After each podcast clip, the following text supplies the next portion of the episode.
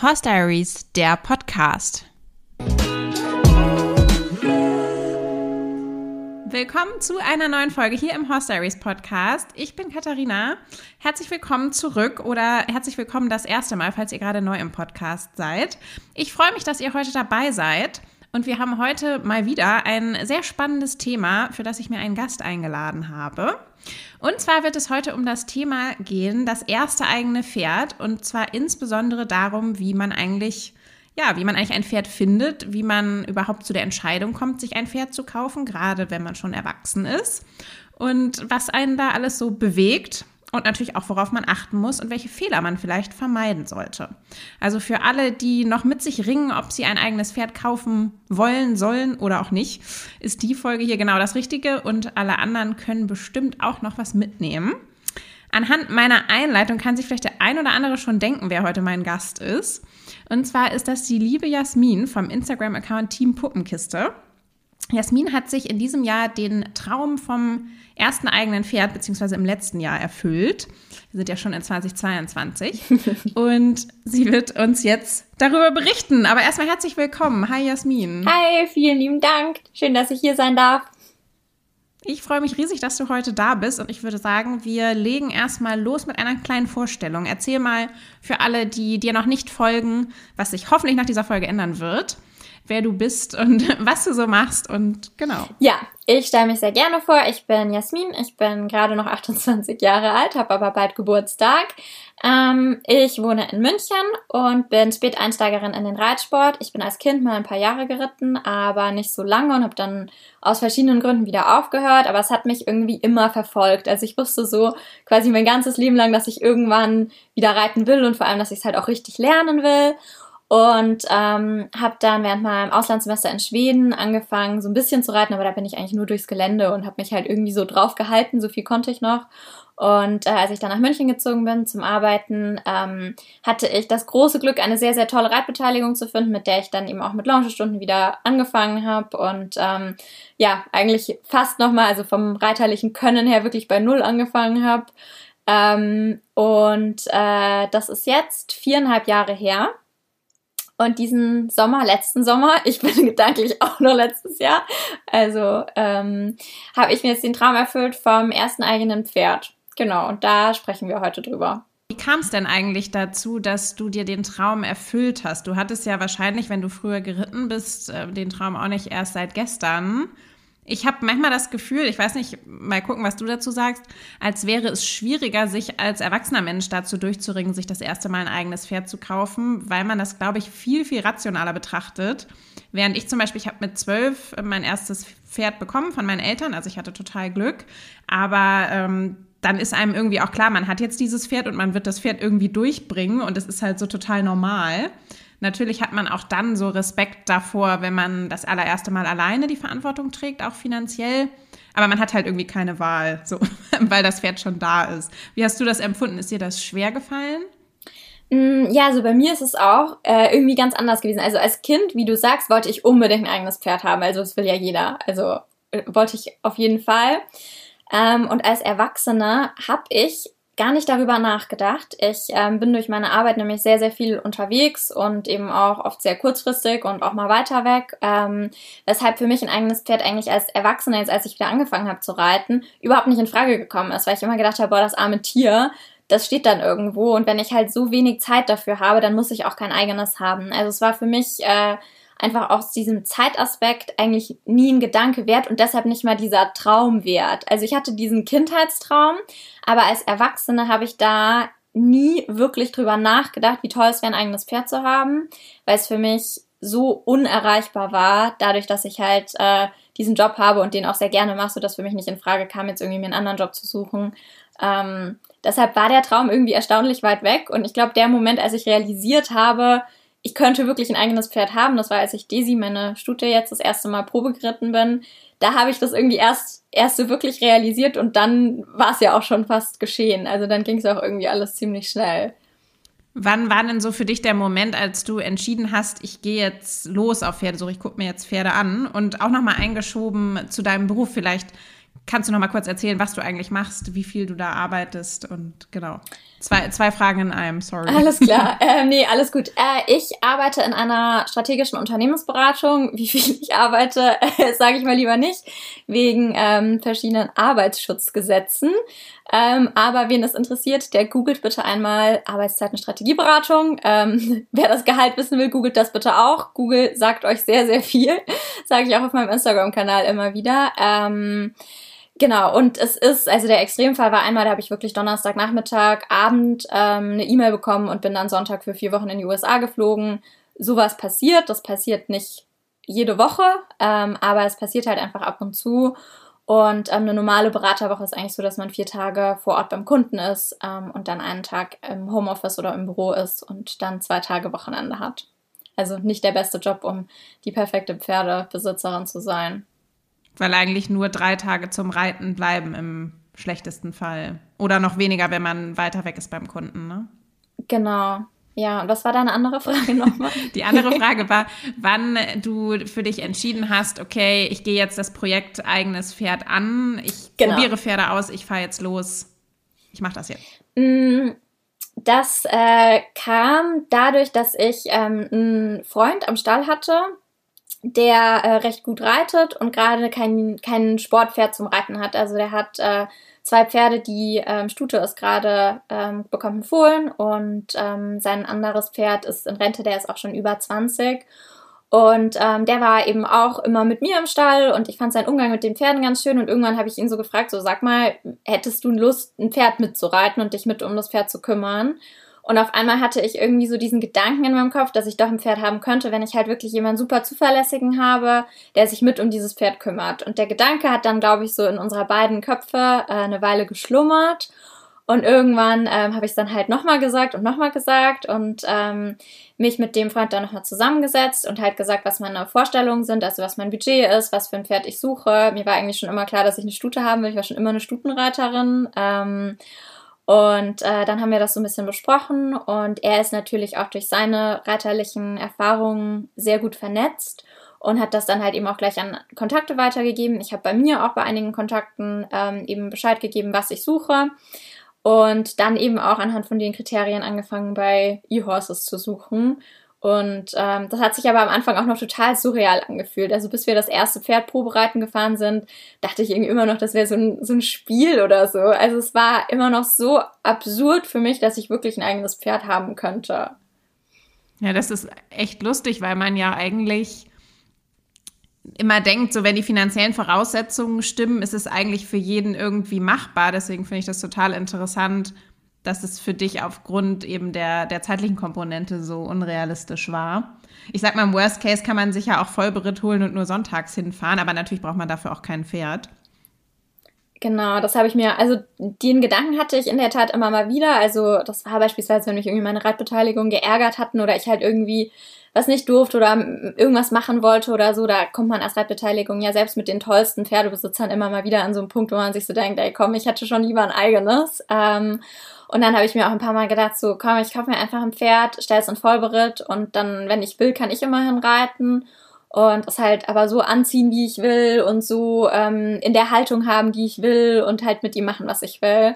Und bin dann da, auch wenn es finanziell machbar ist, ähm, immer wieder an diesen Punkt gekommen, dass mir das Pferd irgendwie leid getan hätte, wenn das einfach halt, wenn ich das nur zwei Tage die Woche sehe und das sonst halt nur beritt hat, ähm, fand ich irgendwie, irgendwie nicht so schön.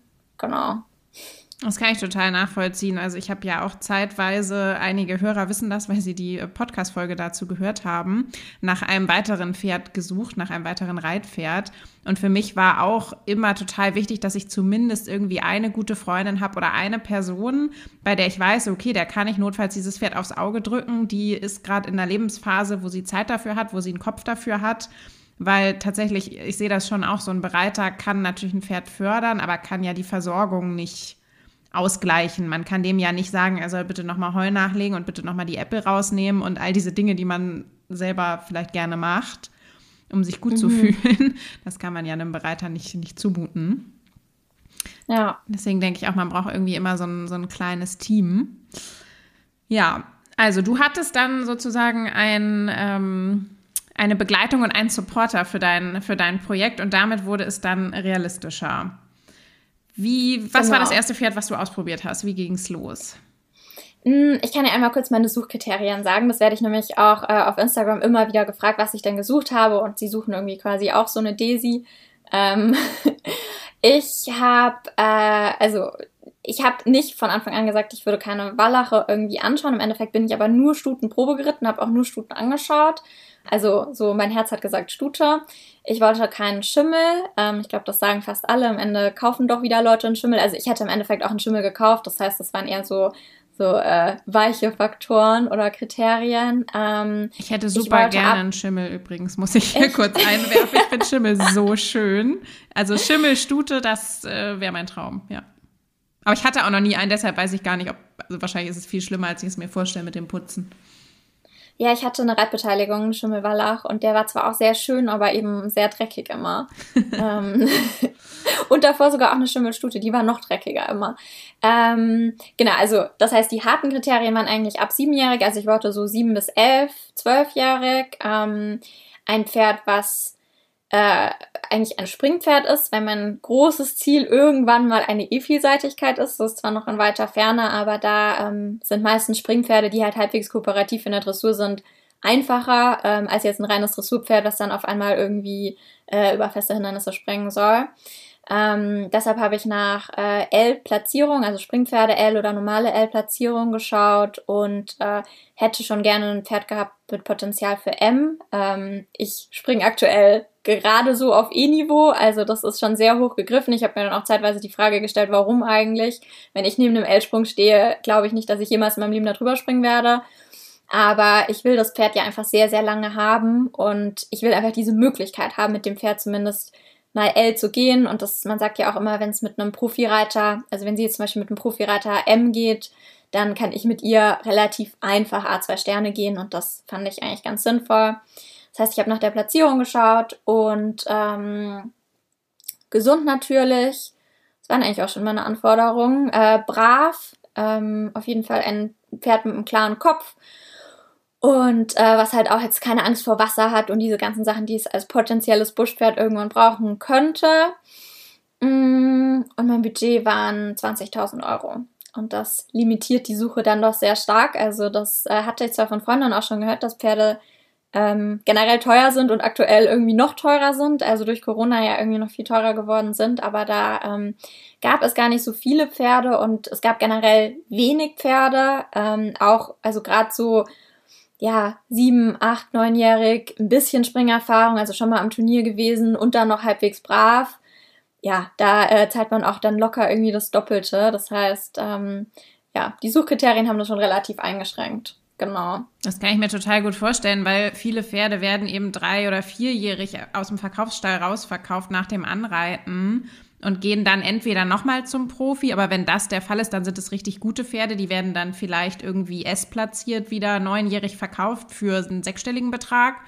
Oder sie mhm. gehen eben als junge Pferde schon zum Amateur und die in Anführungsstrichen gurken da dann drauf rum und entweder die verkaufen dann das Pferd acht, neun, zehnjährig und es ist irgendwie E und A gegangen oder die verkaufen das auch erstmal zehn Jahre nicht. So und dann vielleicht wieder genau. am Ende mit 13 oder 14 wieder als Lehrpferd. Das machen ja auch viele, finde ich auch ein bisschen, teilweise ein bisschen fragwürdig, ob man gerade so, wenn es dann Richtung 15, 16, 17 Jahre geht, das Pferd dann noch als Lehrturnierpferd verkaufen muss. Aber das ist ein ganz anderes Thema. Ähm, aber ich glaube tatsächlich auch, dieses, also hat sich, glaube ich, bei dir ja auch im Ergebnis so rausgestellt. Da, dazu kommen wir ja später noch. Aber sieben bis elf ist, äh, ja, ist, glaube ich, schwierig. Kann ich mir vorstellen. Genau, ich bin im Endeffekt auch fünfjährige Pferde dann Probe geritten. Ähm, hab gesagt, eigentlich ist sechs wirklich die allerunterste Grenze. Meine war auch sechs, als ich sie gekauft habe. Also ist jetzt ja mit diesem Kalender ja offiziell sieben. Ähm, das geht, aber ich saß auch auf einer Fünfjährigen, die konnte noch nicht ausbalanciert galoppieren und ich saß da oben drauf und ich war so, Leute, ich kann auch nicht ausbalanciert galoppieren und das Pferd kann das auch nicht. Also es ist ja irgendwie, sind ja zwei Blinde, die zusammen das Licht suchen. Das geht einfach nicht. Ähm, egal wie gut dann der Beritt ist. Also es war mir schon wichtig, dass das Pferd eben eine solide Grundausbildung hat ähm, und ich mich halt da, damit dann auch sicher fühle, wenn ich springe. Ja, und beim ersten Pferd war es gleich so, da war der ähm, Freund von mir dabei. Ähm, eigentlich wollte ich, dass er zuerst reitet, weil ich auch eher eine ähm, ängstliche oder sagen wir mal unsichere Reiterin bin. Ähm, er hatte an dem Tag aber irgendwie, kam direkt von der Arbeit und hatte keine Reitsachen dabei. Und dann meinte er so, komm, das Pferd, das war von der Anzeige her super brav, das kannst du auch reiten. Und dann bin ich die geritten, die hat irgendwie schon ziemlich geglotzt, war auch nicht so wirklich rittig. Und ist dann, ich bin noch über zwei kleine Kreuze gesprungen und dann ist sie aber ganz schlimm mit mir durchgegangen und ganz viele Runden um den Platz galoppiert und ich hatte wirklich gar keine Kontrolle. Wir sind in ein anderes Pferd ein paar Mal fast rein galoppiert und ich hatte einfach Todesangst auf diesem Pferd. Und ähm, als ich dann irgendwann geschafft habe, also der Freund hat sich dann den Weg gestellt und ich bin dann abgesprungen. und ähm, ja, habe dann wirklich gedacht, ich das ist vollkommen falsch. Ich weiß nicht, wie ich jemals auf die Idee kam, mir ein Pferd zu kaufen. Ich kann das überhaupt nicht und ich bin völlig überfordert und musste dann auch mal zwei Wochen da ähm, nochmal Abstand von nehmen. Aber das ist ja auch echt ein extremes Beispiel, oder? Also, dass, dass einem sowas direkt passiert, dass, ich meine, egal, ich sag mal jetzt, egal wie schlecht man reitet, die meisten Pferde benehmen sich ja einigermaßen oder andersrum, äh, wenn es wilde Pferde sind, dann werden sie morgens schon mal longiert oder so, bevor der Kunde kommt. Also da ist ja wirklich einiges dann schiefgelaufen. Ja, die haben dann auch so gesagt, ja, die, die stand jetzt irgendwie zwei Tage und ich so, okay, ja, ich habe am Telefon, Danke für die Info. ich habe gesagt, genau, und ich hatte wirklich schon gesagt, ich bin eine unsichere Reiterin, ich reite noch nicht so lange, ich suche wirklich ein stockbraves Pferd, was man jetzt übrigens auch nicht ist, Spoiler, ähm, aber da, äh, also das fand ich wirklich sehr unverantwortlich unverantwortlich, auch mir gegenüber, weil da ja auch echt was passieren könnte. Und das Schlimmste war, es war recht da eine Autobahn und ich habe die ganze Zeit, während die so verrückt im Kreis gerannt ist, diesen Autobahnlärm gehört und dachte mir immer noch so, Pferd, bitte bleib auf diesem Kackplatz drauf und komm nicht auf die Idee, da irgendwie runter zu rennen und am Ende noch in Richtung von dieser Autobahn. Also ich hatte da wirklich Todesangst. Also ich nehme mit, das erste Probereiten war nicht so erfolgreich. Nee, ähm, da war ich auch sehr froh, dass dieser Freund dabei war, weil ich wirklich auf dem Heimweg, also ich glaube, er ist dann auch gefahren und ich saß wirklich noch so zitternd im Auto und habe dann auch so gesagt, ja, was für eine, was für eine schlimme Idee von mir, ein Pferd zu kaufen. Und er meinte dann so, nein, Jasmin, das war von den Leuten nicht in Ordnung und das liegt nicht an dir. Du kannst schon, wenn wir das richtige Pferd finden, dann kannst du das schon reiten. Ähm, das hat mir echt geholfen und dann habe ich halt, wie gesagt, erstmal ein bisschen Pause gemacht ähm, und dann habe ich Daisy gefunden. das war direkt das zweite Pferd?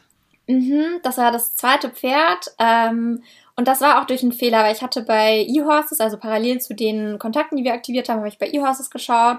Und ich hatte da halt immer einen Entfernungsfilter irgendwie von 300 Kilometer oder was da halt irgendwie so halbwegs vernünftig ist angegeben.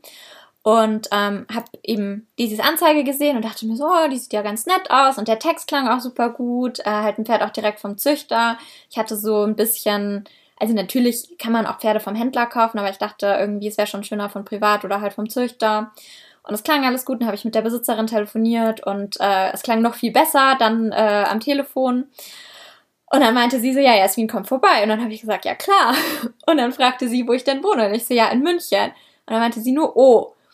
Und dann habe ich nachgeschaut und das ähm, Disi stand in Ostfriesland, äh, also so ziemlich die weiteste Distanz, die man in Deutschland schaffen kann, von München aus. Ähm, und die meinte dann, äh, also es war überhaupt nicht eilig, Daisy zu verkaufen. Sie hat auch gesagt, sie lässt da sowieso nicht jeden kommen, ich kann das mir ja mal überlegen und meinte dann noch so, naja, wenn es sein soll, dann wird das schon klappen. Ähm, und dass ich jetzt nicht irgendwie 800 Kilometer einfach fahre, einfach nur für ein Pferd, war mir dann schon auch klar. Das war irgendwie so, das wäre so ziemlich bescheuert gewesen. Und dann war ich aber ein paar Tage danach bei meiner Familie in Würzburg und von Würzburg waren es halt nur noch so 500 Kilometer. Ist ja nichts, um mal kurz. Und ich hatte das dann meiner Mama erzählt und meinte so, ja, ich habe bei dem Pferd irgendwie ein gutes Gefühl. Und dann hat sie irgendwann so gesagt, ja, komm jetzt mit frag halt. Und dann hatte ich Inga, der Züchterin von Daisy, ähm, wirklich abends, auch voll spät noch so geschrieben, hey, kann ich morgen früh kommen? Und sie dann so, ja. Und dann bin ich da echt total spontan hingefahren. Ähm, und ich habe mich mit Inga am Telefon schon super verstanden, in echt dann noch viel mehr. Ich bin dann das ganze Wochenende da geblieben. Ich durfte bei ihrem Gästezimmer schlafen. An dem ersten Tag bin ich Daisy, also sie ist sie mir einmal vorgeritten, dann bin ich sie geritten. Ähm, in der Halle auf dem Platz. Ich bin auch gesprungen. Und am nächsten Tag sind wir dann mit Daisy und noch einem anderen Pferd von ihr zusammen ausreiten gegangen. Ich habe sie auch einmal verladen. Also es war echt so ein, so ein richtig schönes Pferdemädchenwochenende eigentlich. Und ähm, ich bin dann danach aber noch andere Pferdeprobe geritten. Zum einen aufgrund der Entfernung, also ich wollte äh, einen Vergleich haben und wusste halt, bei Daisy geht's jetzt nicht so super schnell, weil ich halt den Freund nochmal mitnehmen wollte. Und weil ich schon auch gemerkt habe, Daisy ist halt das erste Pferd in der Qualität, was halt jetzt von einem Profi kommt, wo ich mich halt draufsetzen kann und das Pferd macht halt alles. Also die sieht den Sprung, macht sich die Distanz passen und springt dann drüber. Ähm, das ist was, was ich halt vorher nicht kannte. Da saß ich irgendwie eher auf Ponys, wo ich halt froh war, wenn man irgendwie drüber gekommen ist. Ähm, genau, deshalb bin ich danach, also ich bin insgesamt sechs Pferdeprobe geritten und habe Daisy dann gekauft. Ja. Das ist auch so, so süß. Ich wünschte, man könnte das irgendwie im Podcast sehen. Immer wenn du, wenn du Daisy sagst, leuchtet so dein ganzes Gesicht. Ja. Also solltest du, solltest du jemals einen Mann so angucken, dann äh, hat er gewonnen, glaube ich, wie du, ja. du über Daisy sprichst. ja. Du hast dich dann also für Daisy entschieden, nachdem du noch mehrere Pferde angeguckt hattest und Daisy war auch offensichtlich noch da. Wie ging es dann weiter? Du hast dann telefonisch zugesagt oder du bist mit deinem Freund wahrscheinlich erst noch mal hin? Ähm, genau, ich bin mit dem Freund von mir hingefahren und ähm, der Plan war ja eigentlich, dass er mich quasi unterstützt bei diesem Projekt Pferd und das Pferd halt auch mitreitet und mit betreut. Mm, er kam mit Daisy nicht so, also die beiden haben sich einfach nicht gemocht. Also es war eine Antipathie in beide Richtungen, eigentlich quasi von der ersten Minute an, die er drauf saß. Ähm, weshalb er mir dann recht klar gesagt hat, wenn es Daisy wird, wird er sie nicht mitreiten. Und ich damals, äh, ich war da wirklich, ich glaube, so schlimm Liebeskummer hatte ich auch bei keinem Mann. Ich lag wirklich danach irgendwie zwei Tage in dunklem Zimmer, einfach in meinem Bett und habe geheult, weil ich vorher sicher war, dass das richtige Pferd für mich ist. Und dass er das gesagt hat und ich habe es auch gesehen. Also ich hätte da das auch Daisy nicht, ähm, nicht antun wollen, quasi mit so einem Reiter dauerhaft äh, durch die Gegend zu laufen, wenn die sich einfach nicht mögen. Ähm, war nachdem Zeit ja mein großes Problem war, habe ich dann gedacht, hm, dann kann es Daisy nicht sein und ich muss halt ein anderes Pferd suchen, was er dann eben auch mitreiten kann. So. Und dann haben wir eben noch andere Pferde angeschaut, aber jedes andere Pferd, auf dem ich saß, hat das noch so viel deutlicher gemacht, wie wohl ich mich auf Daisy gefühlt habe und dass sie halt eben doch das richtige Pferd ist. Sodass ich dann irgendwann ähm, an dem Punkt war, ich weiß gar nicht, ich, es war glaube ich noch, wir waren noch mal drei andere Pferde probereiten und dann war ich, bin nach Hause gefahren und habe äh, dann irgendwie auch meiner besten Freundin gesagt, so, ich, wir kaufen Daisy. Ich, das, wir müssen ein anderes Betreuungskonzept finden, aber das Pferd passt auf jeden Fall. Und dann habe ich am nächsten Tag ähm, Inga angerufen und habe mit ihr das besprochen. Und Daisy war noch da. Die hatten zwar, ich glaube, für den Tag danach äh, Leute, die ähm, kommen wollten zum Probereiten. Und dann habe ich gesagt, nee, bitte, ähm, kannst du sie mir noch irgendwie zwei, drei Tage reservieren? Und das ging dann auch. Ich habe dann die Einkaufsuntersuchung bezahlt. Ähm, die war nämlich vorher schon gemacht worden. Das war irgendwie nicht so der Standardprozess. Ähm, die war auch gut. Das heißt, das wusste ich zu dem Zeitpunkt eben auch, als ich mich für sie entschieden habe, dass sie ähm, keine gesundheitlichen Befunde oder sowas hat.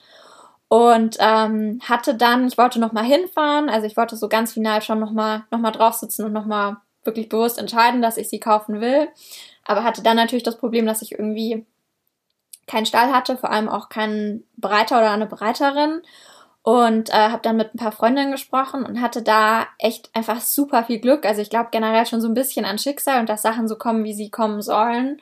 Und gerade bei mir Stall und Bereiterin sind da das beste Beispiel dafür. Also Daisy ja schon auch. Ähm, aber diese ganze Sache mit dem eigenen Pferd, ich habe ähm, von verschiedenen Pferdemenschen, die sich lustigerweise alle untereinander nicht mögen. Also das gibt's ja ganz oft, dass irgendwie so ganz viele verschiedene Meinungen vorherrschen. Und mir haben sehr viele Leute unabhängig voneinander eine Breiterin empfohlen. Die meinten alle, ja, die, die wird dir gefallen, die macht auch super Unterricht, ist eben auch verständnisvoll, wenn man halt noch nicht so gut reitet, die zwingt einen nicht dann gleich irgendwie hochzuspringen oder so. Und ähm, die ist auch relativ klein und zierlich, also noch deutlich zierlicher als ich, ähm, was mir auch wichtig war, weil ich das äh, schon oft erlebt habe und da auch so ein bisschen das Risiko gesehen habe, wenn ich jetzt so einen starken Mann als Bereiter habe, kann ich das einfach nicht nachreiten, weil ich die Kraft nicht habe. Und wollte schon gern jemanden, der halt eher so wie ist, wie ich ist. Und ähm, dann habe ich mit der äh, Frau telefoniert und habe mich auch super gut mit ihr verstanden. Dann habe ich mir den Stall angeschaut. Sie ist nämlich Beraterin in einem Stall. Ähm, das heißt, sie ist da halt auch sechs von sieben Tagen die Woche. Ähm, der Stall hat mir auch total gut gefallen. Mit der Stallbesitzerin habe ich mich super verstanden und ähm, hatte dann dort einfach das Gefühl, dass das der richtige Stall für Daisy und mich ist.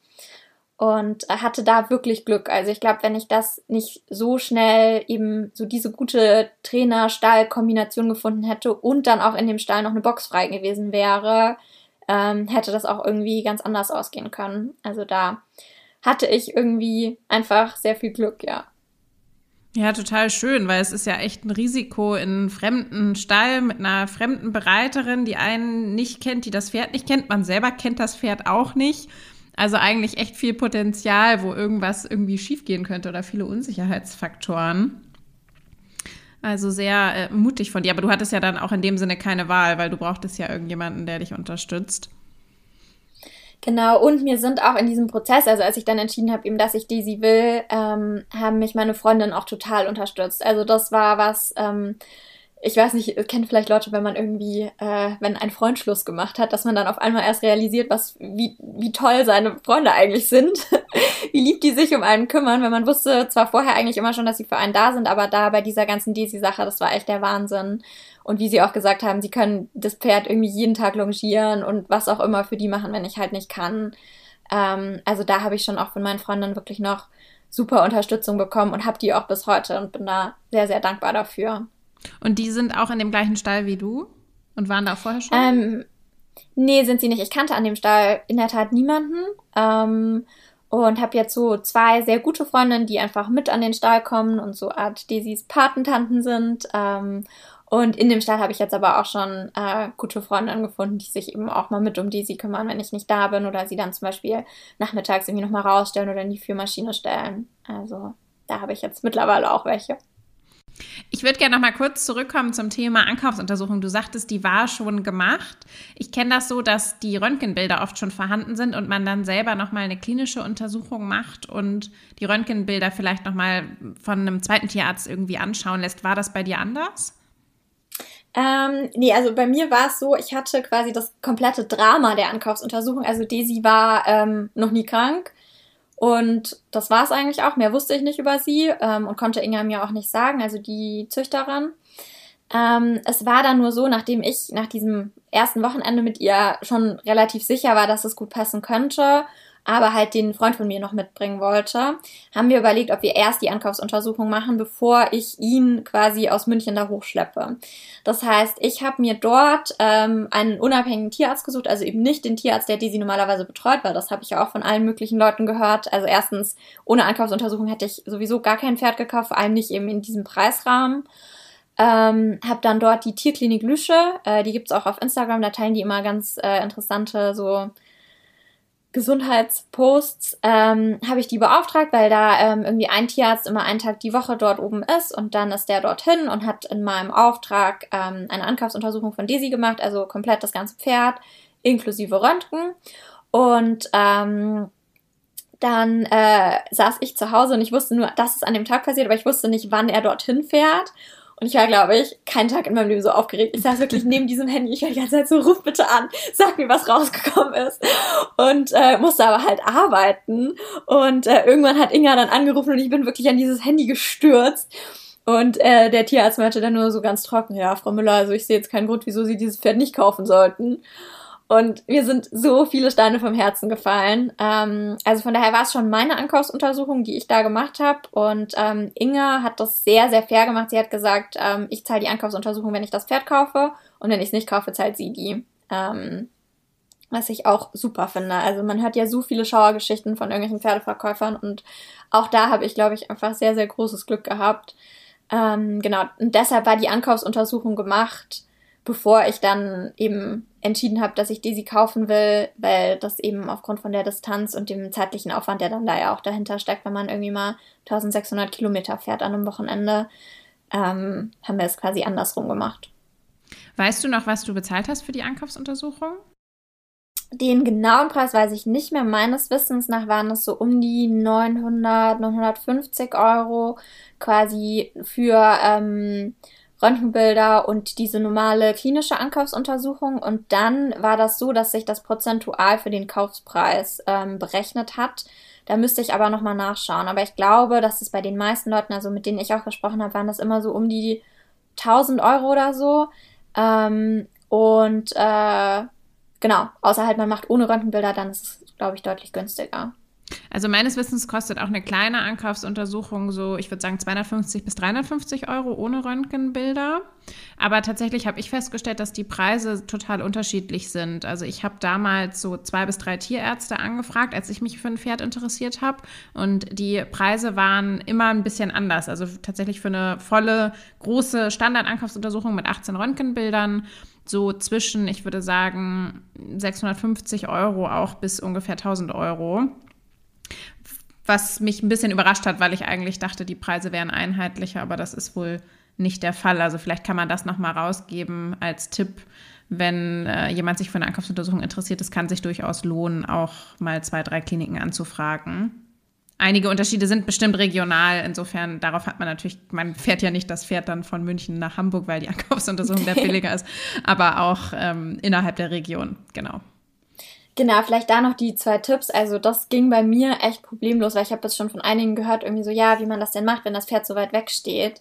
Ähm, man kann ja auch woanders einen Tierarzt beauftragen. Also nur weil man dort nicht wohnt, ähm, kann man ja trotzdem noch einfach unabhängig auf äh, Tierärzte oder Tierkliniken zugehen und die da beauftragen. Das ist das eine. Und das andere, das habe ich jetzt nämlich auch schon oft gehört, dass irgendwie dann die, ähm, die Vorbesitzer oder Verkäufer des Pferdes dann meinten irgendwie, ja, kann nicht geröntgt werden oder soll nicht geröntgt werden, weil ähm, das fände ich sehr komisch. Also wenn mir irgendjemand sagt, das Pferd kann nicht geröntgt werden, weil es, äh, keine Ahnung, gerade neue Hufeisen drauf hat oder weil es irgendwie nicht sediert werden soll oder so. Also äh, ich glaube, wenn man ein Pferd verkauft, muss man sich bewusst sein, dass dieses Pferd auch geröntgt gehört. Einfach, dass man halt eben bestimmte Sachen ausschließen kann. Ich finde sogar eigentlich, dass man mittlerweile erwarten kann bei einem Preis von, ich sag mal, ab 20.000 Euro, dass auch eigentlich schon Röntgenbilder vorhanden sind. Weil ich mir immer denke, wer kauft denn ein Pferd für 15, 20, 30.000 Euro und macht dann keine Röntgenbilder? Das würde man niemals ja. machen. Alleine, weil es halt so einen hohen Einfluss auf den Wert hat. Also selbst wenn man sagt, mir persönlich ist egal, ob das Pferd einen Befund hat, würde ich immer Röntgenbilder machen, weil wenn ich das Pferd in drei Jahren vielleicht wieder verkaufen möchte oder muss und dann stellt sich raus, das hat die übelsten Befunde, dann äh, kriege ich entweder gar nichts mehr dafür oder irgendwie noch 3000 Euro. Also es ist ein bisschen so, als würde man irgendwie ein Haus kaufen, ohne es zu besichtigen oder so. Ich weiß nicht, ich finde das komisch. Ja, ich finde das auch komisch. Also gerade in der Größenordnung und vor allem, da ich ja wirklich nicht nur normaler Amateur bin, sondern wirklich noch Anfänger-Amateur, finde ich jeden Datenpunkt zusätzlich, den ich irgendwo sammeln kann und den ich dann halt, den ich verwenden kann, um andere Tierärzte oder wen auch immer zu fragen, ob dieses Pferd okay ist, den nehme ich doch. Und jetzt sagen wir mal 1000 Euro für eine Ankaufsuntersuchung im Verhältnis zu 20.000 Euro für das Pferd plus irgendwie dann nochmal horrende monatliche Kosten also ähm, vor allem sind die monatlichen Kosten ja deutlich höher, wenn das Pferd was hat. Also ich glaube, die, ähm, der Break-Even-Punkt äh, ist relativ schnell erreicht. Ja, kleiner Spoiler dazu, was jetzt so monatliche Kosten und sowas angeht. Es wird noch eine zweite Folge geben, hier mit Jasmin, wo wir genau darüber sprechen, also über die Findungsphase mit dem ersten eigenen Pferd und auch über die Pferdebesitzerverpflichtungen und Kosten, über die du, glaube ich, einen viel besseren Überblick hast als ich, weil ich einfach irgendwie mir das niemals durchgerechnet habe und einfach immer, wenn eine Rechnung kommt, muss ich sie halt bezahlen und ich hefte das schon auch irgendwo ab, aber ich hab, kann dir nicht sagen, was Impfungen im Jahr kosten oder sowas. Insofern. Doch, doch, ich habe ganz genaue Excel-Tabellen. da kommt äh, die Beraterin in mir durch. Ja, wir, wir, freuen uns, werden. wir freuen uns jetzt schon. Vielleicht kannst du eine, eine PowerPoint dazu noch bauen. Kann ich gerne machen. Schade, dass Podcast ohne, ohne Bild ist. Ja, echt. Du hattest dann also die Ankaufsuntersuchung ja genau schon überstanden. Du hattest dich für Desi entschieden. Wie ging es dann noch weiter? Hast du Desi persönlich abgeholt und bar bezahlt? du hast das ja genau. früher gemacht. Ich weiß noch, Fun Fact an der Stelle, als wir damals für mich ein Pferd gesucht haben, also meine Emmy, die habe ich damals mit meinem Papa zusammengesucht und wir haben ich glaube, viermal oder so bei der Bank angerufen und Bargeld vorbestellt, weil wir dachten, wir würden ein Pferd kaufen. Und dann sind die immer alle durch die Ankaufsuntersuchung gefallen. Und bei uns auf dem Dorf, die Bankberater dachten, glaube ich, schon, wir sind irre, weil wir da immer ständig diese Bargeldumschläge abgeholt und dann abends wieder zurückgebracht haben. Das war total verrückt. Aber damals war das noch nicht so üblich, dass man bargeldlos ein Pferd bezahlt. Das ist ja heute anders. Ja, also ich habe Daisy in der Tat bargeldlos bezahlt. ähm, ich habe das einfach überwiesen, äh, was meine Mutter übrigens auch mal bemängelt hat, weil ich äh, für meine Kreditkartenumsätze Meilen sammeln. Und dann meinte sie mal, hättest du Daisy mal mit deiner Kreditkarte bezahlt. Wahrscheinlich hatten die kein Kartenlesegerät. nee, Inge hatte kein, kein Kreditkartenlesegerät, aber ähm, sie ist so auch zu mir gekommen. Genau, das war dann ähm, so ein bisschen verknüpft schon wieder mit der nächsten Folge. Da werden wir dann auch noch weiter drauf eingehen. Aber ich bin ähm, eine gute Woche in den Norden gefahren, zu Daisys bekanntem Stall, zu Daisys äh, Züchterin ähm, und dann ja quasi unserer anfänglich noch Beraterin, ähm, um sie dort eine Woche kennenzulernen. Und dann ist Daisy mit einer Spedition nach München gekommen. Es ist eine Fahrt, die mit dem Auto, wenn man Glück hat, irgendwie acht, neun Stunden dauert. Mit Anhänger dann locker zehn, elf Stunden. Und ähm, ich habe zwar einen Anhängerführerschein, ich habe auch ein Auto, was einen Anhänger zieht, aber ich wollte weder mir noch dem Pferd das zumuten, dass sie da so lange in diesem Anhänger steht. Ähm, deshalb war für mich von Anfang an klar, dass ich da eine Spedition beauftragen werde. Und ähm, das hat auch gut geklappt. Die ursprüngliche Spedition hat abgesagt, weil irgendwie dein LKW kaputt war. Und dann habe ich meine Instagram-Community gefragt und dann zum Glück sehr schnell eine Ersatzspedition gefunden. Und die haben das echt super gemacht. Also es war ein nagelneuer Transporter. Die sie war das zweite Pferd, was da drauf stand.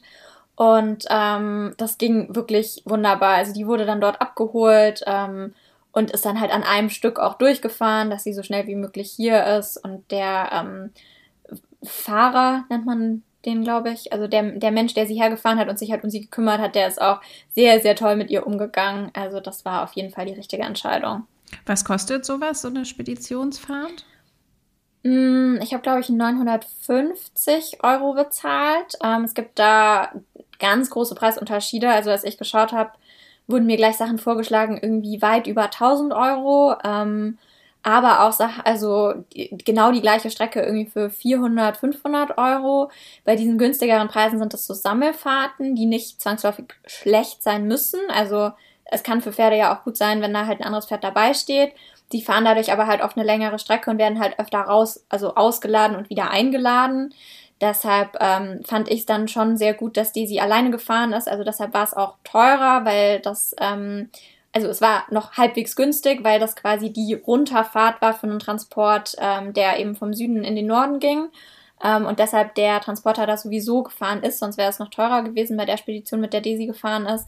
Aber die sind halt dorthin gefahren, hatten einfach viel Zeit, um Daisy da auch zu verladen und dann sind sie direkt zu mir gefahren, haben nicht dazwischen irgendwelche Pausen gemacht, irgendwelche Umwege gemacht, Verladen ist ja schon auch ein gewisses Risiko, vor allem wenn das dann halt Leute sind, die das Pferd nicht kennen.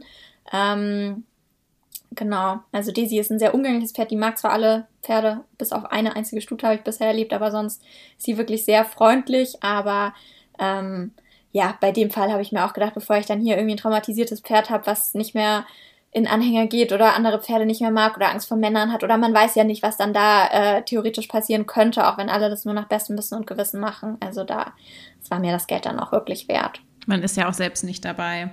Und ich kann das auch total verstehen, dass es so viel kostet, weil für die ist es ja, ich sag mal, ein bis zwei Arbeitstage. Jetzt vielleicht nur ein Arbeitstag, weil sie sowieso dahin mussten.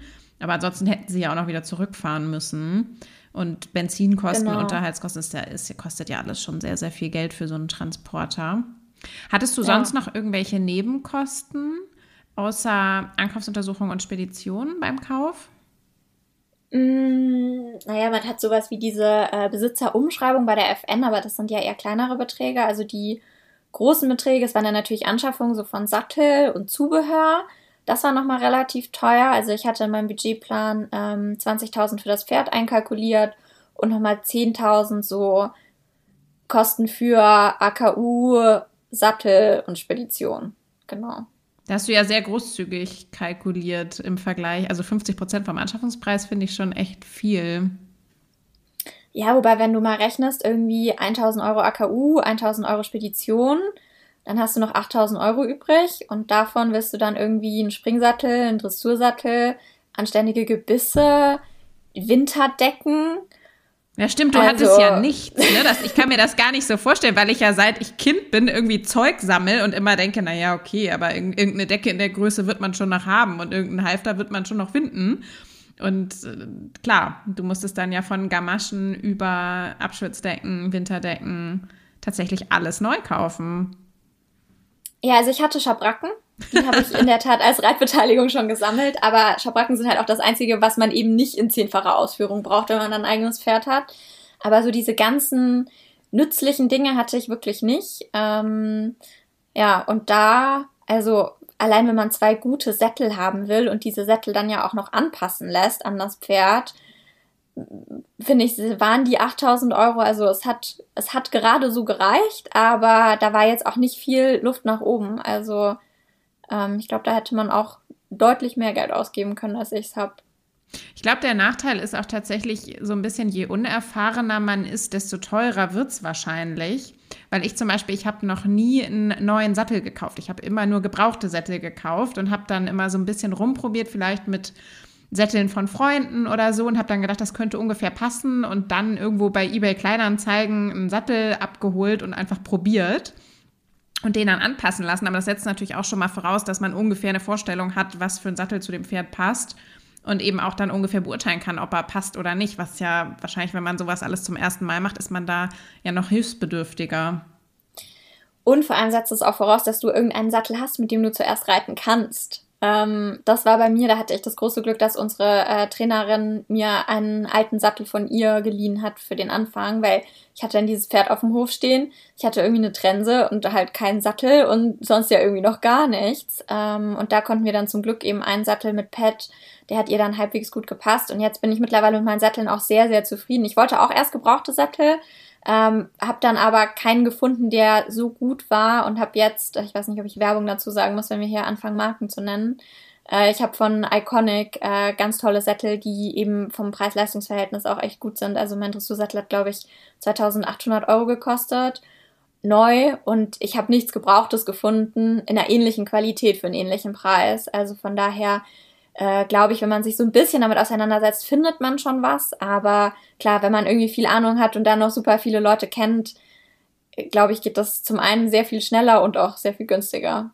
Das Problem ist zumindest hier im Norden, dass die Sattler alle nicht so Lust haben, gebrauchte Sättel zu verkaufen, weil sich das für die nicht so richtig lohnt und dass die meisten Sattler hier nur mit neuen Sätteln arbeiten, sodass man, wenn man beim Sattler kaufen möchte, man quasi gezwungen ist, einen neuen Sattel zu kaufen. Und da würde ich dann mhm. auch sagen, bist du mit unter 3000 Euro schon eigentlich ganz gut weggekommen. Ich würde dich gerne noch mal fragen, was eigentlich deine größten Learnings waren, was vielleicht Fehler sind, die du gemacht hast und ob du Tipps hast für Leute, die erstens vor der Entscheidung stehen, ob sie sich ein Pferd kaufen sollen und zweitens, wie sie es machen. Mm, ja, also ich glaube, wenn man vor dieser Entscheidung steht, also ich bin ein sehr strukturierter Mensch, was man in diesem Podcast, glaube ich, nicht gemerkt hat. Ähm, aber generell in meinem Leben, also ich habe meine Excel-Listen, ich habe wirklich äh, alle möglichen Listen und Sachen einfach so durchgedacht äh, und durchanalysiert und durchgerechnet und so weiter. Also ich hatte auch das Ganze mit den Kosten vorher durchgerechnet, wie viel Budget ich habe und ob ich mir das leisten kann und so. Ähm, und äh, bin deshalb ein großer Fan davon, dass man wirklich sich Sachen sehr gründlich überlegt und äh, eben auch Leute spielt, die dann so Devil's Advocate spielen können, also die das Ganze mal ähm, ja ein bisschen äh, challengen können. Jetzt fehlen mir die deutschen Worte. Äh, also die halt wirklich schauen, wie wasserdicht dann das ist, also wie gut man das schon durchgedacht hat. Ich habe da mit sehr, sehr vielen Menschen, also nicht mit sehr, sehr vielen, aber mit sehr wichtigen Menschen aus meinem Umfeld gesprochen, sowohl mit meinem Mentor auf der Arbeit, mit ähm, meiner Familie, mit guten Freundinnen, auch mit meinem Therapeuten. Also es war mir wirklich wichtig, da auch unabhängige Meinungen zu haben, die halt nicht einfach sagen, ja, Jasmin, super Idee, weil sie mich mögen, sondern Leute, die mir halt auch äh, ungeschönt gesagt hätten, nein, Jasmin, das ist völliger Quatsch, du wirst so einem Tier nie, nie gerecht werden. Ähm, das war mir wichtig, also einmal so die rationale Seite und dann ist das zweite irgendwie dieses Bauchgefühl. Also ich konnte mir, bevor ich auf Daisy saß, nicht vorstellen, ein eigenes Pferd zu haben. Also vorher ja lange aus dem Zeitgrund und dann irgendwann ähm, war es einfach noch zu abstrakt. Und dann saß ich da aber drauf und war so, wow, so dieses, ich könnte diese Ohren jetzt irgendwie die nächsten 20 Jahre lang anschauen. Und das ist völlig verrückt gewesen. Und ab da, wo ich halt quasi dieses Pferd dazu hatte, also so ein Gesicht zu diesem, zu diesem Traum und zu dieser Illusion, wurde es so real. Und es hat sich, es war aufregend, aber es hat sich komplett richtig angefühlt. Mm, das sage ich auch immer Leuten, wenn mir jetzt welche schreiben, dass sie sagen, irgendwie, sie sind ein Pferdprobe geritten, sie wissen es nicht wenn ihr es nicht wisst, ist es meiner Meinung nach nicht das Richtige. Also ich habe bei Daisy schlimmeren Liebeskummer gehabt als bei allen Männern in meinem Leben. So, ich glaube, so muss es sein, dass es das richtige Pferd ist. Ähm, das ist halt wirklich, wenn man, also ich wünsche natürlich allen, dass es klappt, aber wenn es nicht klappt, was ich ja bei Daisy auch hatte, da dachte ich wirklich, die Welt geht unter und ich werde nie wieder ein anderes Pferd finden, mit dem ich mich so wohl fühle. Und ich habe bei Daisy auch einfach das Gefühl gehabt, so, die ist es. Das ist so mein Zuhause irgendwie. Und ich will es auch mit ihr lernen. Also da werden wir in der nächsten Folge auch nochmal drauf eingehen. Es war nicht alles immer einfach, es ist auch immer noch nicht alles einfach, aber dadurch, dass ich von Anfang an dieses ganz starke Gefühl hatte, sie ist das Pferd für mich, habe ich eine ganz andere Motivation, auch mich durch irgendwelche ähm, Schwierigkeiten durchzubeißen und da Lösungen zu finden, weil ich halt einfach weiß, dass das irgendwie, ja, dass es passt und dass es dann irgendwann richtig gut passen wird. Genau, das war die erste Frage. Ja, um da einmal kurz einzuhaken, ich stimme dir da total zu wie, ich glaube, wie emotional man sowas betrachtet und wie sicher oder unsicher man ist, ist auch ein bisschen eine Typsache. Also es gibt ja auch Leute, die einfach grundsätzlich vielleicht Angst davor haben, sich für ein Pferd zu entscheiden und dann eher doch noch dreimal abwägen, auch wenn das Pferd vielleicht super passt. Aber ich denke auch, man muss 1000 Prozent happy sein mit dem Pferd. Das ist ein bisschen wie auch in einer Beziehung. Also auch wenn man jemanden kennenlernt, muss am Anfang mhm. alles perfekt sein, weil die Probleme kommen sowieso. Und die Probleme kommen im Reiterlichen, die Pferde werden krank und dann hat man ein Pferd rumstehen und führt irgendwie drei Monate lang jeden Tag Schritt bei minus 10 Grad. Wenn man dann das Pferd nicht richtig doll mag, dann ist es echt blöd. Also genau, dafür. Und ja, ähnlich wie auch in einer Beziehung. Also ich habe bei Daisy auch so, so ganz viele Kleinigkeiten. So, ich finde sie ist wunderschön. glaub, das ist jeder, so wichtig. Jeder. Das ist so wichtig, wirklich. ja. Und aber auch so Sachen wie, sie hat zum Beispiel einen anständigen Schweif und einen Schopf. Ich hatte immer wieder Reitbeteiligung oder auch Schulpferde, die keinen, keine Haare da hatten, wo ich mir immer gedacht habe, boah, wenn ich mal ein Pferd haben will, ich will, dass die wenigstens anständigen Schopf hat und einen schönen Schweif hat und halt solche Sachen. Sie hat für mich die perfekte Größe. Ähm, sie ist so, sie ist vielleicht ein klein bisschen zu dick, aber dadurch fühle ich mich dann vielleicht wohler, wenn ich drauf sitze und habe nicht das Gefühl, dass es irgendwie komisch aussieht. Also es sind so ganz viele Kleinigkeiten, die irgendwie total unbedeutend sind auf den ersten Blick, aber es ist wie bei einem Partner. Also wenn man da beim Kennenlernen schon denkt, so, hm, das passt mir nicht, glaube ich, sollte man auch da lieber die Finger davon lassen. Und wenn man beim Pferd gleich denkt, ja, hm, aber hier irgendwie schielt auf dem einen Auge oder keine Ahnung was. ist es halt vielleicht auch nicht das richtige Pferd. Ich glaube, man muss da schon auch wirklich verliebt sein. So. Und hast du irgendwelche Fehler gemacht, wo du sagen würdest, das würdest du jetzt anders machen, wenn du nochmal ein Pferd kaufen würdest? Mm, ich habe mit zu vielen Leuten geredet, ähm, weil ich halt, also jetzt nicht so mein Mentor, meine Familie und so weiter, aber halt eher so Leute aus dem Stall, die das natürlich alles spannend fanden. Und dann habe ich auch bei Instagram da halt zum Teil auch drüber geredet. Und dann kamen halt unendlich viele Nachrichten oder halt eben auch Kommentare von Freunden und es war alles nur gut gemeint, aber halt, äh, wenn ich zählen würde, wie viele Leute mir gesagt haben, dass ich eine Ankaufsuntersuchung machen muss, wo ich mir dann auch, also ich war dann irgendwann richtig verärgert, wo ich mir dann gedacht habe, Leute, ich habe studiert, ähm, ich habe so viel Verantwortung in anderen Lebensbereichen. Glaubt ihr wirklich, ich bin so dumm und bin noch nicht selbst drauf gekommen, das Pferd ärztlich untersuchen zu lassen, bevor ich das kaufe. Also es hat mich teilweise wirklich richtig aggressiv gemacht, dass mir gar nichts zugetraut wurde. Und dann, ähm, auch wenn ich zum Beispiel gesagt habe, dass Inga halt echt so ein, so ein toller Mensch ist und ich könnte mir keine bessere Pferdeverkäuferin vorstellen, dann hieß es, ja, aber das, das, sie tut ja vielleicht nur so. Und dann habe ich gesagt, nein. Also wirklich, ich habe ein Wochenende in ihrem Haus geschlafen, ihre Kinder kennengelernt ich glaube nicht, dass sie mich da über den Tisch zieht oder mir irgendwas äh, vorgelogen hat. Natürlich war Daisy bei ihr ein Stück weit anders, weil sie halt ein Profi ist. Aber das ist ja ganz normal, dass ein Pferd halt sich beim Profi anders verhält als beim Amateur auf lange Sicht. So.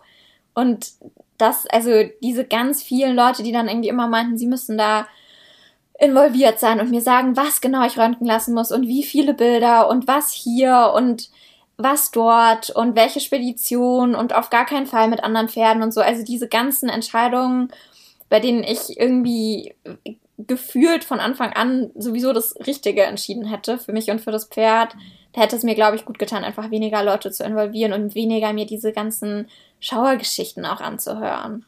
Also du würdest es ein bisschen privater halten, ein bisschen mehr mit dir selber ausmachen? Mhm. Ja. Hast, hast du alles auf Instagram eigentlich begleitet? Ich bin dir damals, glaube ich, noch nicht gefolgt. Mm, so ein bisschen, also so weit, wie ich es halt konnte. Also ich habe schon dann irgendwie gesagt, ja, wir fahren, ähm, also als ich mit dem Freund damals äh, in den Norden gefahren bin, das habe ich gesagt und da habe ich dann auch danach gesagt, mir geht's nicht so gut, es hat nicht geklappt. Und dann habe ich irgendwann gesagt, so, hm, es gibt doch noch Hoffnung. Und dann bin ich eben mit meiner besten Freundin nochmal hochgefahren. Das habe ich dann schon gezeigt. Und dann habe ich auch gesagt, so, ja, wir haben ein Pferd gekauft. ähm, ich habe natürlich vorher irgendwie keine Fotos oder Videos gezeigt. Also ich habe schon versucht, so meine Follower so gut es geht mitzunehmen. Ähm, aber halt auch nur so viel wie irgendwie, was halt auch die Privatsphäre irgendwie von den verschiedenen Pferden, die ich Probe geritten bin und halt eben auch anderen Menschen gewahrt hat. Ich glaube auch, das ist irgendwie wichtig, dass man da für sich eine, eine Balance findet. Und auch, ich glaube, in dem Moment, wo man tatsächlich die Pferde, die man probereitet, zeigt, bevor man sich entschieden hat, würde man so viele Meinungen bekommen, dass man wahrscheinlich komplett verwirrt ist. Mhm. Ah, eine Sache vielleicht noch. Ähm, zu dem, wie ich mich entschieden habe, zu diesem Bauchgefühl auch noch eine, eine kurze Anekdote. Ich bin von Desi runtergefallen beim Probereiten. Und ähm, da ich ja eher eine ängstliche Reiterin bin, hätte ich es niemals für Möglichkeiten, aber ich habe wirklich danach ähm, meiner besten Freundin und ich glaube auch meiner Mutter irgendwie so gesagt, ich bin runtergeflogen und ich will dieses Pferd kaufen. Und alle so, Jasmin, das stimmt mit dir nicht. Aber es war so, ich bin runtergefallen, weil sie trotz der unglaublich schlechten Distanz von mir in Oxa reingesprungen ist. Also sie ist, statt wie jedes andere Pferd wahrscheinlich irgendwie gebremst hätte, ist sie halt einfach reingesprungen, gestolpert, also fast hingefallen, gestolpert und hat da, sich dann geärgert und einen Bocksprung gemacht. Und ich bin runtergefallen und ich bin danach sofort wieder aufgestiegen und hatte keine Sekunde lang irgendwie Angst, weil ich einfach wusste so, sie meint es nicht böse. Und das war für mich eigentlich so der allergrößte Vertrauensbeweis für ein Pferd. Also, ja, auch man kann runterfallen und trotzdem oder genau deshalb merken, dass es das richtige Pferd ist. Also. Total interessant. Nachdem du ja in der, beim ersten Probereiten nicht runtergefallen bist, eigentlich, und danach komplett verstört warst. Ja. ja. es sollte einfach sein mit Daisy, glaube ich. Ja. Und wie sich das seitdem alles entwickelt hat und was es Neues gibt, ich würde sagen, darüber sprechen wir in der zweiten Folge, bevor es hier zu lang wird. Darauf freue ich mich auch schon sehr. Und ansonsten Hast du noch einen, einen letzten Tipp oder einen letzten Ratschlag, einen letzten Wunsch? Ich glaube, mein letzter Tipp wäre so ein bisschen dem Schicksal zu vertrauen. Also ich glaube wirklich, wenn es sein soll, dann wird es klappen. Also ich habe mit Daisy im Endeffekt waren das, glaube ich, vier Wochen, bis ich sie gekauft habe. Sie hätte einfach verkauft sein können in der Zwischenzeit. Ähm, sie wurde nicht verkauft in der Zwischenzeit und es hat sich alles so gut gefügt und ich glaube irgendwie, wenn es sein soll, ich sage jetzt nicht, man soll zu Hause sitzen und nichts tun, sondern klar, was dafür tun, aber ich glaube schon auch an so ein ganz klein bisschen Schicksal und Magie und wenn das richtige Pferd kommt, dann wird man damit irgendwie auch zusammenfinden. Also ich glaube so ein ganz klein bisschen einfach auch Vertrauen. Sehr schön, sehr schönes Schlusswort. Und äh, damit würde ich sagen, verabschieden wir uns, wünschen allen noch einen äh, schönen restlichen Tag und freuen uns, wenn ihr auch in der nächsten Folge, die wir dann gemeinsam aufnehmen, wieder dabei seid. Ja, vielen lieben Dank. Danke, dass du da warst. Es hat sehr viel Spaß gemacht mit dir und ich freue mich auf die nächste Folge. Ich freue mich auch. Vielen Dank an alle, die zuhören. Ciao. Tschüss.